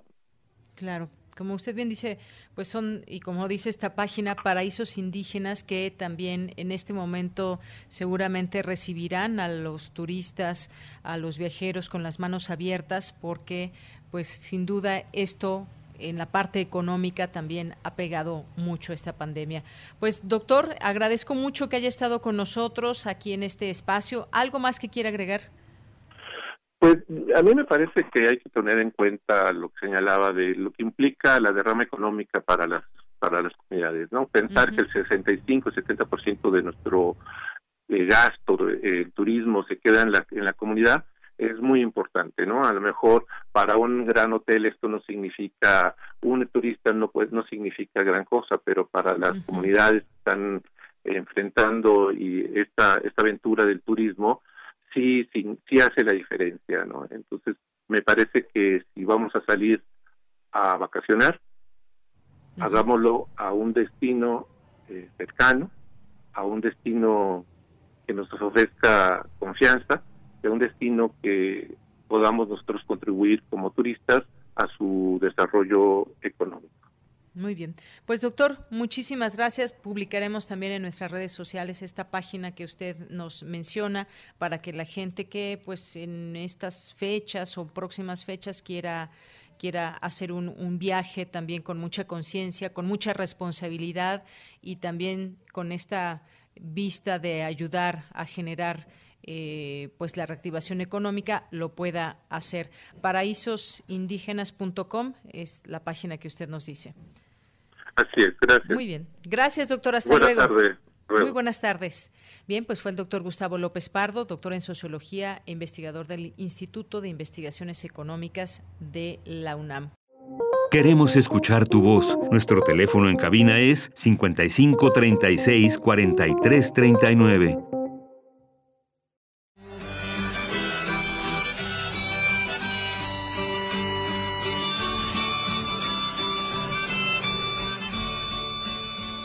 43 39. es exitoso si se levanta por la mañana y se va a la cama por la noche, y en el tiempo entre uno y otro hace lo que le gusta. Bob Dylan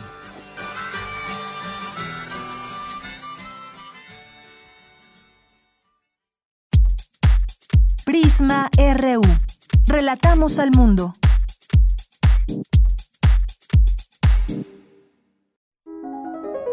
Cartografía RU con Otto Cázares. Bien, pues doy la bienvenida a Otto Cázares, que ya está en la línea telefónica, o se cortó, no sé, ayer alcancé a escuchar. ¿Estás ahí, Otto? No está Otto Cázares. Ahorita retomamos la comunicación con él para que nos... Ahí estás, Otto, ya te escuché. Ay, ¿Cómo estás? Qué placer saludarte. ¿Cómo estás? Muy bien, muchas gracias. ¿Tú qué tal?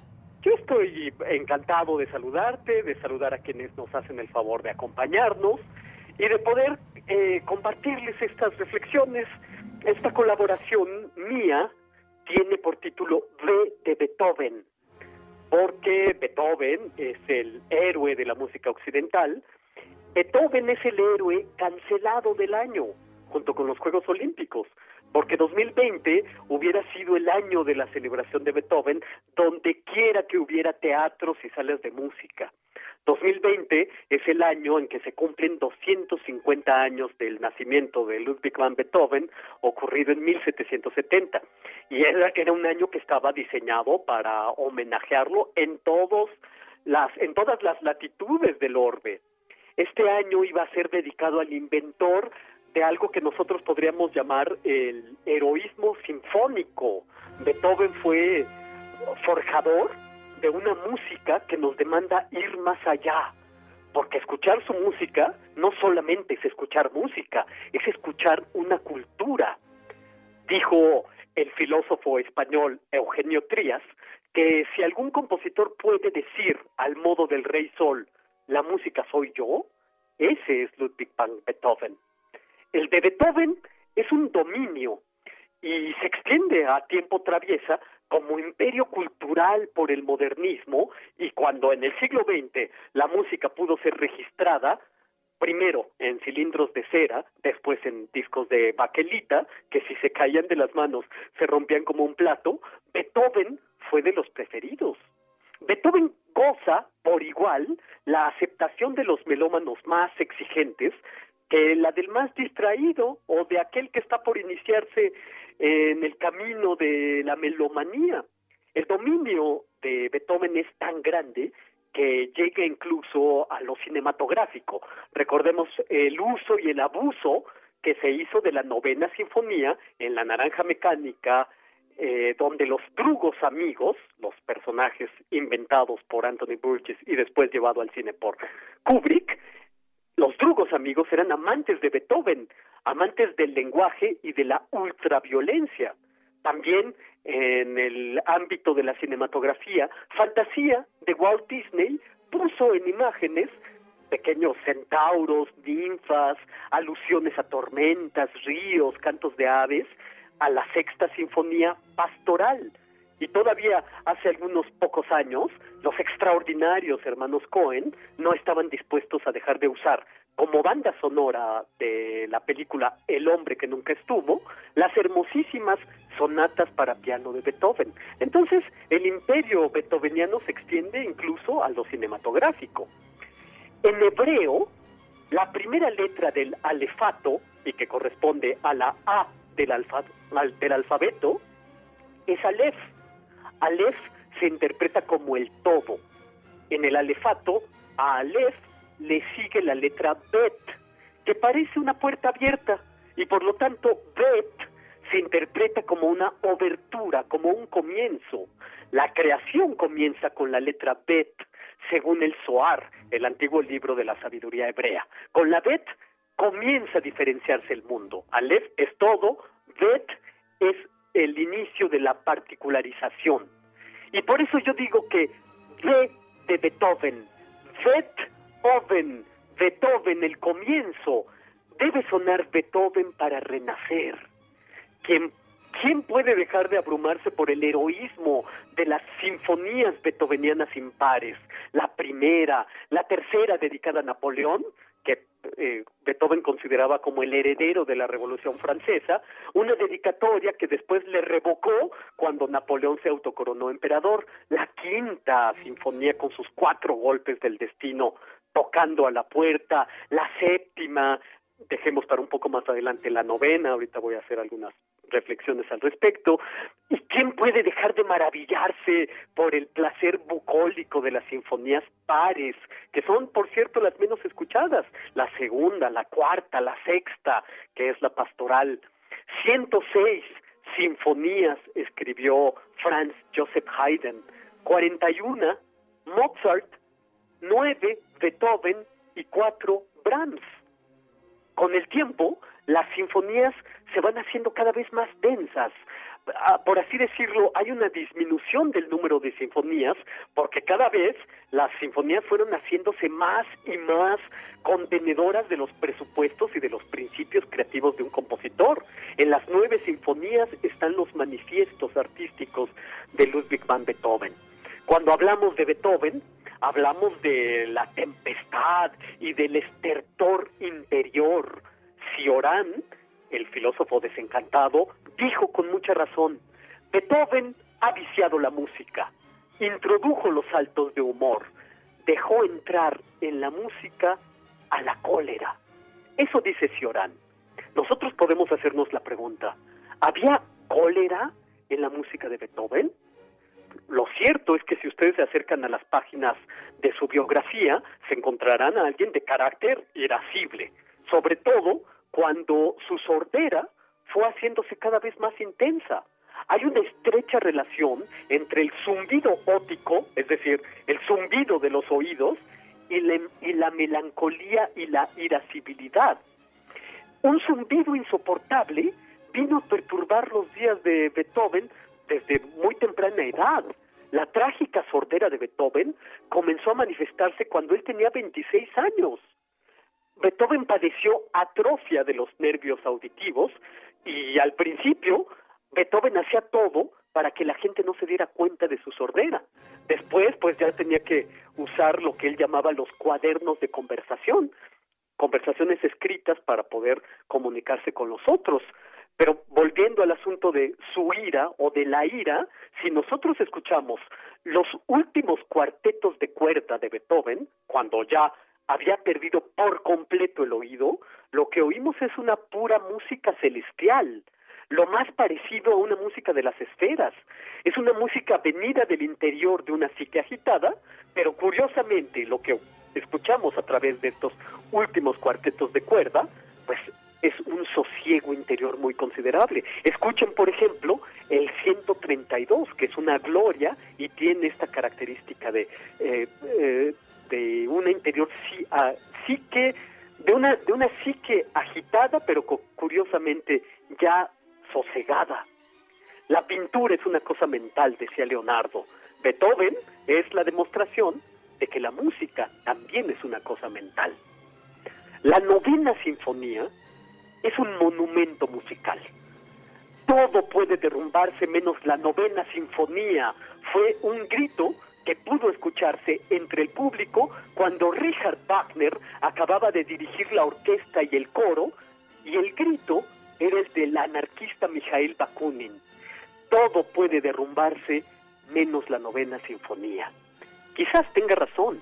Hay un libro extraordinario de título La novena de Beethoven, Historia política del himno europeo, del musicólogo Esteban Buch, en el que este musicólogo profundiza en los aspectos que dibujan a la novena sinfonía como una utopía de fraternidad y el himno por excelencia del destino occidental desde 1824. En la novena sinfonía, las voces del coro entran de la nada después de tres movimientos cargados del más elevado arte instrumental. E entra el coro en demanda de reconciliación y totalidad, cantando los versos de la Oda a la Alegría de Friedrich Schiller, el filósofo poeta anticatólico y muerto prematuramente. La Oda schilleriana a la fraternidad universal, después de una fanfarria muy sonora, se levanta un bajo barítono en el coro y le dice a la orquesta, oh amigos, con estos tonos no. No hay que cantar con esos, con esos tonos violentos. Y a continuación se emprende un camino hacia la reconciliación, hacia la concordia en términos musicales. Es muy curioso que en el año 1947 el gran escritor Thomas Mann, en el exilio, publicó su novela Doctor Faustus. Doctor Faustus es la historia biográfica de un compositor de nombre Adrián de Berkun, un compositor de imaginación. Un compositor que quería hacer una antinovena sinfonía. Esta antinovena sinfonía tendría el título de Lamentación del Doctor Faustus, precisamente. Y esta antinovena es el lamento de la divinidad ante la perdición del mundo. Es una conjuración de las tinieblas. Hay que recordar que estas páginas las escribe Thomas Mann en los días más asiagos de la guerra. Adrien Leverkun, entonces, el nombre del protagonista, el compositor, tiene una prohibición de amar por parte del diablo, ha hecho un pacto con este, y tiene un alma yerma. Con el alma yerma, este compositor, Adrián Leverkun, escribe las siguientes líneas. Hubo días en que desde el fondo de nuestras mazmorras pudimos soñar con un canto de júbilo que es el coro de la novena sinfonía. Pero ahora no puede salir de nuestras almas otro canto que el lamento, ensanchándose desde su fuente individual hasta abarcar la inmensidad del cosmos. Un lamento gigantesco, así debía ser la última obra de Adrián de Berkion, una antinovena, porque la novena representa todo aquello por lo que el ser humano ha construido presas, ha levantado puentes y ha puesto a ejercitar su voluntad. Antinovena porque emprende el recorrido inverso, el camino que en la novena conduce al himno de la alegría, en la antinovena conduce al himno de la tristeza, a la lamentación del doctor Faustus. Bueno, yo les cuento todo esto porque probablemente nos hallemos en un momento histórico mucho más propicio para la antinovena de Thomas Mann que para la novena de Beethoven, mucho más en este año cancelado de Beethoven. Pero como dije hace un ratito, Beethoven comienza con la letra B, con la bet del alefato, que significa comienzo. Recuerdo ahora, y con esto terminaré estas reflexiones, que un muy joven director de orquesta, Sergio Celibidache, dirigió en 1950 a la Filarmónica de Berlín entre las ruinas de lo que fue la sala de conciertos de la Filarmónica. No es casual que Celibidache haya elegido la obertura Egmont de Beethoven, no la novena sinfonía, no la séptima sinfonía, no los cuartetos de cuerda. Egmont es la elección beethoveniana para un renacer. Es precisamente, queridos radioescuchas, lo que hemos estado oyendo detrás de mis palabras, la obertura Egmont de Beethoven. Egmont es una obertura musical de Beethoven, pero es al mismo tiempo una de las cumbres de la dramaturgia mundial de Goethe. Egmont es el personaje, es un prócer flamenco que está en prisión debido a su antagonismo con el duque de Alba. Pero entre muros de la prisión brilla con clara luz el corazón del rebelde. El rebelde preso, Egmont, el pueblo alborotado allá afuera, Egmont es condenado a muerte y por explícita acotación de Goethe en su drama, debe sonar mientras el héroe camina al cadalso la Sinfonía Triunfal. La Sinfonía Triunfal de Egmont fue una tarea realizada en 1810 por Beethoven. Es lo que nos acompaña. Dijo Wagner de esta Sinfonía Triunfal que no hay concepción sublime más bella que la obertura de Egmont, cuyos acordes finales elevan a su más alta dignidad la trágica idea del drama, al par que nos ofrece una pieza musical perfecta y de fuerza arrebatadora. Pues, en cancelación del año beethoveniano, sonará siempre la Sinfonía Triunfal. Y esto es lo que yo tengo que decir este lunes 21 de septiembre de 2020. Otto, pues muchísimas gracias, gracias por esta cartografía RU. Nos escuchamos el siguiente lunes. Hasta el próximo lunes, encantado. Y por cierto, en mi eh, timeline de Twitter, ahí he dejado, he compartido un vínculo de este, de un video precisamente de Sergio Chelividake, dirigiendo en 1950 a la Filarmónica de Berlín entre ruinas. Véanlo y ya me dirán ustedes si no les conmueve lo más profundo del alma y no toca una cuerda en su interior que los lleva a, a pensar a Beethoven como este la única alternativa del comienzo. Para renacer no hay mejor cosa que la música beethoveniana. Muy bien, de acuerdo. Otto, muchas gracias, hasta luego. Hasta luego. Relatamos al mundo. Relatamos al mundo.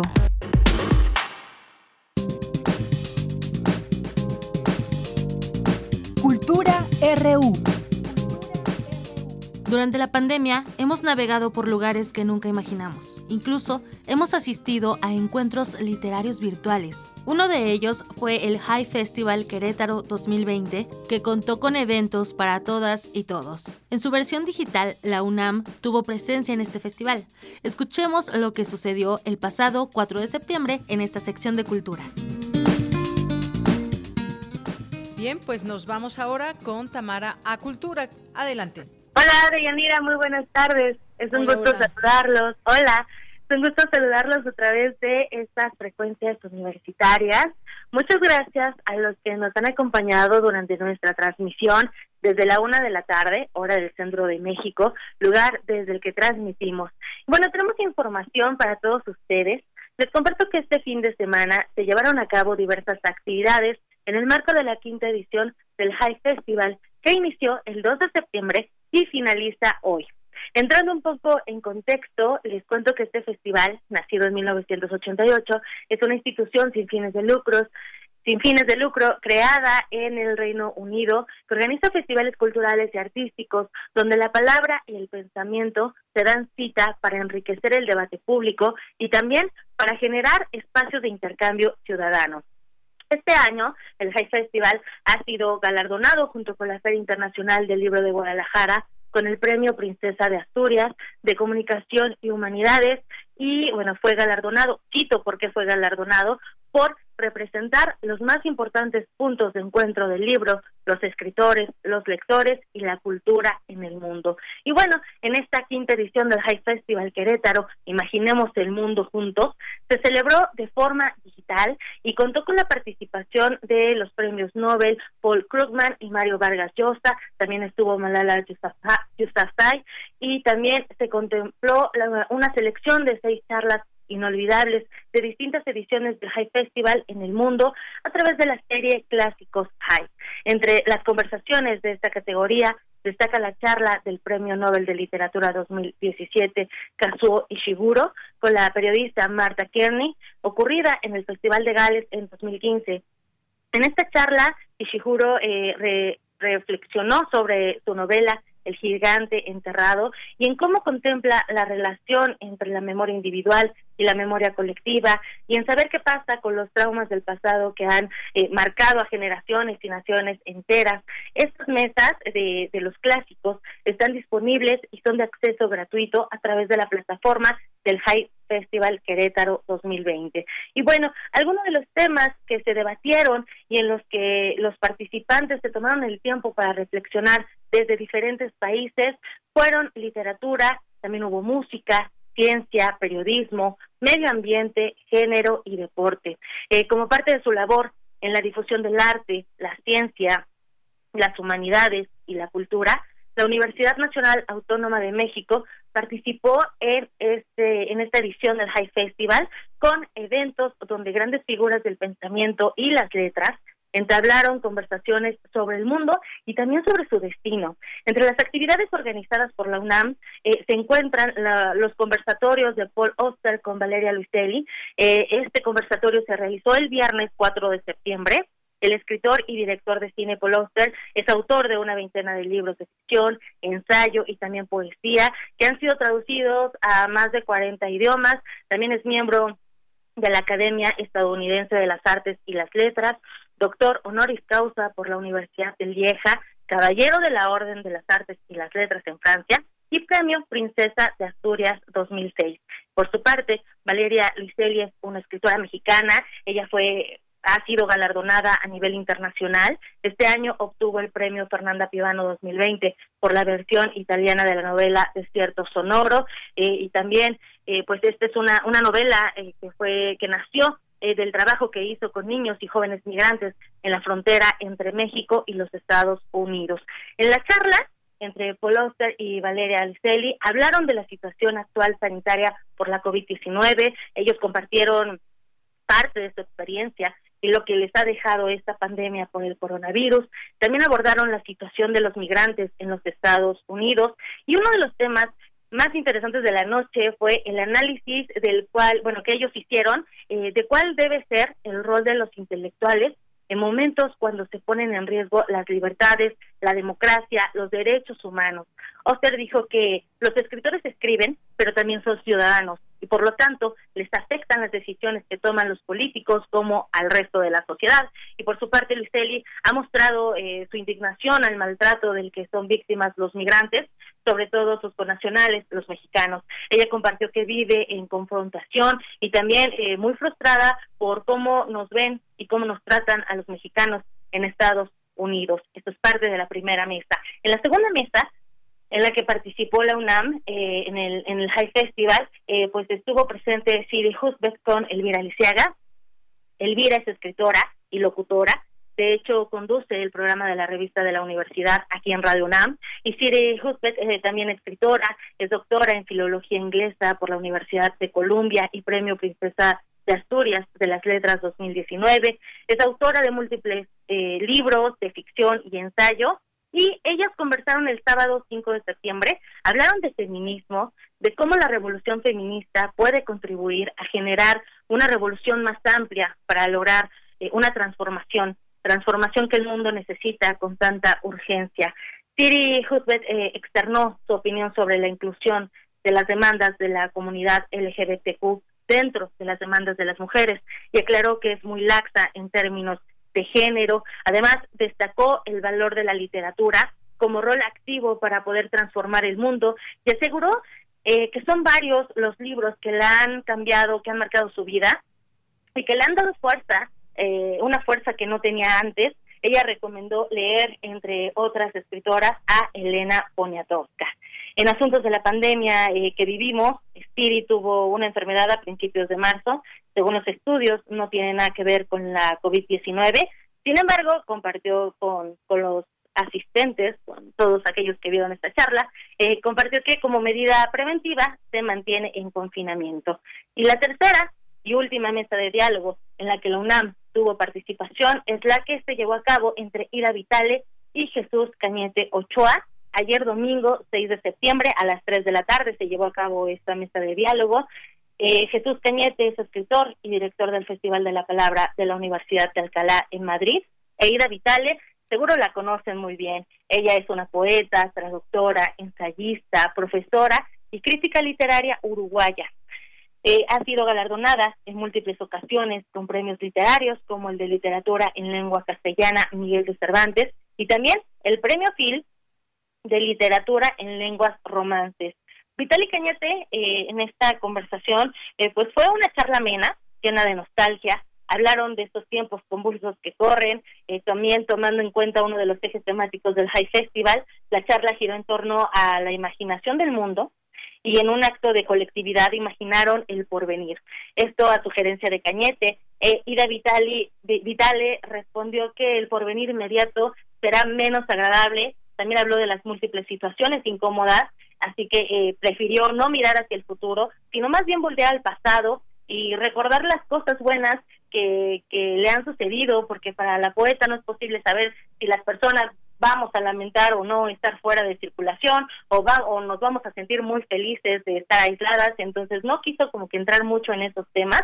Y en este regreso al pasado, eh, las reflexiones de Vitale la remitieron a su estancia en México en un periodo que corrió de 1964 a 1974 en calidad de exiliada y también eh, compartió buenos recuerdos de Octavio Paz y también de las revistas eh, en las que pudo participar eh, en nuestro país. También habló de las mujeres en la literatura y compartió poesía.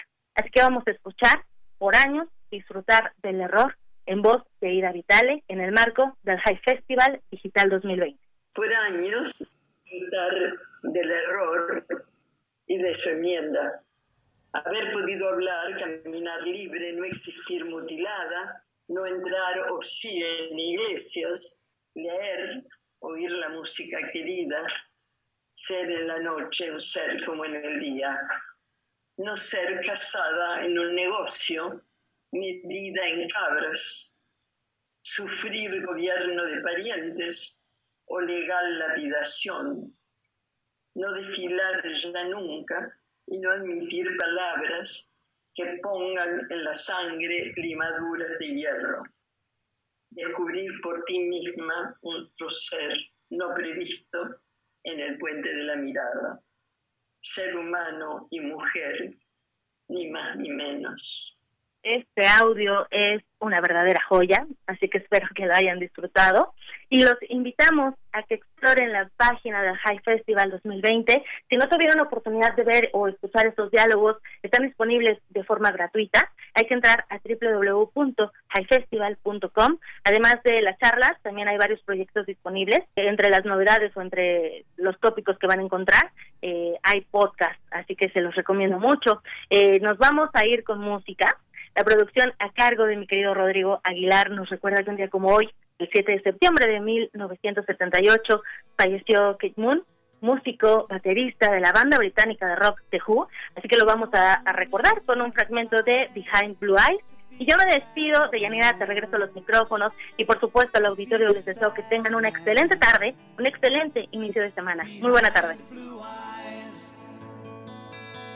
No one knows what it's like to be hated, to be faded, to telling only lies. But my dreams, they aren't as empty as my conscience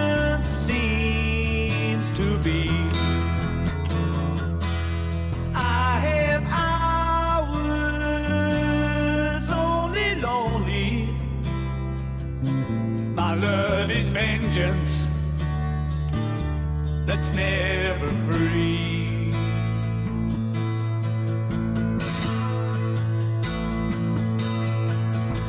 No one knows what it's like to feel these feelings like I do.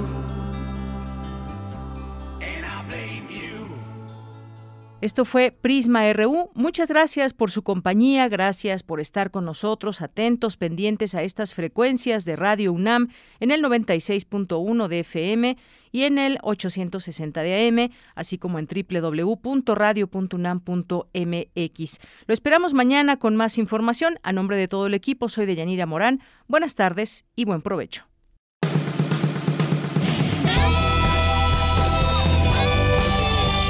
Prisma RU. Relatamos al mundo.